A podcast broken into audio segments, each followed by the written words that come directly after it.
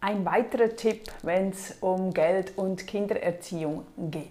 Wir sollten oder müssen dem Kind mitgeben, dass wenn das Geld alle ist, ist es einfach weg. Es ist weg. Kennst du das, das Beispiel, wenn, wenn du auf einen Jahrmarkt gehst oder ihr geht etwas shoppen und ihr habt 20 Euro zur Verfügung. Das wurde am Anfang so ja, abgemacht, wir haben diese 20. Und dann geht halt jedes Kind dann los und geht dann den Jahrmarkt. Der eine nimmt sofort die ersten zwei, drei Bahnen, kauft sich eine Zuckerwatte und noch dies und jenes und wutsch, das Geld ist weg. Der Jahrmarkt ist noch riesen, riesengroß und dann lauft man weiter und dann kommt das Kind und sagt, ach, das ist die bessere Bahn als die, die ich vorhin hatte. Ich will diese, ich möchte diese nutzen. Mama, kann ich nicht bitte nochmals Geld haben? Du kannst es mir ja vorgeben, also vorleihen oder leihen und wenn ich dann das nächste Mal wieder Geld bekomme, gebe ich dir das zurück. Hm, weiß nicht, ob du diese Variante auch schon gehört hast und kennst. Und genau das sollen wir nicht tun. Nicht tun. Man kann nicht nach immer noch mehr Geld und noch mehr Geld und weil das passiert dann auch im Erwachsenenalter, wenn wir immer mehr wollen, dann kommen wir genau, so beginnt es mit den Schulden. Wir beginnen auszulehnen und denken sich, ja okay, ich zahle es nachher retour, vergesse ich das zu zahlen, weil etwas anderes dazwischen kommt, weil es kommt ja immer etwas anderes auch noch dazwischen. Also keine gute Idee, keine gute Basis. Die 20 Euro, die hatten wir und nach diesen 20 Euro ist fertig. Tut natürlich manchmal weh, logisch, das Kind ist traurig, kann ich auch verstehen und für uns Eltern ist es natürlich schlimm, Nein zu sagen. Vor allem, wenn man es hätte. Wenn ich denke, ah, okay, ja, ich hätte schon noch 10 Euro zum nochmals geben. Wenn ich es eh nicht habe, dann ist sowieso klar. Aber wenn ich das Geld zur Verfügung hätte, dann ist es natürlich schwieriger, Nein zu sagen. Aber wir tun dem Kind nichts Gutes, wenn wir immer dauernd nachgeben. Dann soll es halt lernen. Das erste Mal ist wahrscheinlich hart, aber man kann schon zu Hause ja, Zeit nehmen, mit dem Kind das Ganze besprechen. Natürlich fordert das wieder Zeit von uns Eltern, aber das sind wichtige Dinge, wo es sich wirklich lohnt, wenn wir diese Zeit einsetzen, damit du nachher, wenn das Kind 14, 15, 16 ist, dann haben wir keinen Einfluss mehr, dann ist alles gelaufen. Dann, dann musst du nicht mehr beginnen, wie man mit Geld umgeht. Das ist dann wirklich schwierig. Also ist immer noch gut, aber äh, grundsätzlich können wir wirklich, wenn die schon klein sind, und dann sitzen wir halt zusammen und sagen, okay, wir gehen jetzt auf den Jahrmarkt. Und da können wir ja ein Blatt zusammenmalen und sagen, schau mal, es gibt dort viele Dinge zu kaufen.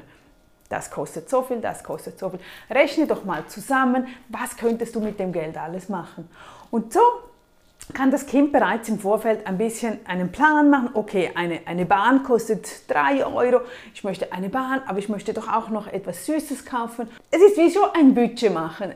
Man teilt sich das Geld dann schon ein und geht nicht einfach drauf los, kauft sich am ersten Stand alles zusammen und hat nachher für den ganzen Tag nichts mehr zur Verfügung. Das ist einfache Budgetierung, die man sehr gut im Alltag integrieren kann und ich finde das wirklich, wirklich sehr sinnvoll, weil eben auch für uns als Erwachsene, wir können nachher nicht dauernd noch mehr Geld holen. Viele machen das ja, weil du kannst ja heutzutage mit der Kreditkarte, können wir ja ins Minus gehen, weil eben Kredit, man gibt uns Kredit, bis auf 30 Tage kostet es noch nicht, aber nachher kostet es 9,9 Prozent, wo du dann auf dieses Geld bezahlst. Also man lernt dort schon, ja, ich kann ja schon ein bisschen ins Minus gehen. Früher, ich weiß nicht, ob das heute immer noch war, ich, ich konnte damals in meiner Lehrzeit auf dem Bankkonto ins Minus gehen. Bis 500 konnte ich ins Minus gehen.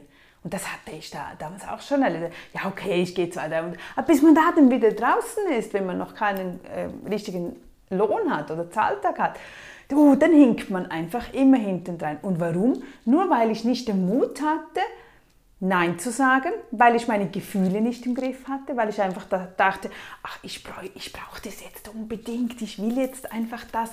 Und äh, ja, das sind ja alles so innere Zwänge und Gefühle, die wir tun möchten, anstatt sinnvoll zu überlegen, nein, nein, es ist alle, wir hatten das abgemacht und bis dahin und nicht weiter, fertig. Ich denke viel auch im Straßenverkehr, da kommt doch diese manchmal diese durchgezogene Linie. Das heißt ja, dass man keine Autos überholen darf. Und für mich ist immer diese Linie ist wirklich eine Wand. eine Wand, also wenn ich einen Traktor vor mir habe, ich gehe den nie überholen, weil das ist für mich bildlich, ist diese gezogene Linie wie eine Mauer, wie eine Mauer. Das heißt, es geht gar nicht, den zu überholen, weil ich immer Angst hatte, dass ich sonst meinen Führerausweis ja, abgeben muss, weil ich da uh, die gestrichene Linie überfahren habe. Also das sind so Bilder, die wir uns speichern können. Eben auch das Geld, wenn du die 20 Euro zur Verfügung hast, 20 und nicht mehr. Fertig. Und das schon den Kleinsten mit auf den Weg geben, immer wieder antrainieren, immer wieder üben und vor allem wir Eltern stark sein und Nein sagen können. Einfach Nein. Nicht böse, nicht im Bösen das Nein sagen. Einfach sagen, nein, schau, du hast es gehabt. Klar wird das Kind weinen, es kann es noch nicht verstehen. Aber ganz sachlich und ruhig und lieb und sagen, schau, nein, du hattest die Chance und nächstes Mal machen wir es anders. Und dann, dann kommt das gut. Und das Kind wird wahnsinnig schnell lernen, wirst sehen. Und später wird es dir so dankbar sein, wenn du ihm solche kleinen Tricks mit auf den Weg gegeben hast, die nachher einfach selbstverständlich sind. Gut, bis dann wieder. Tschüss.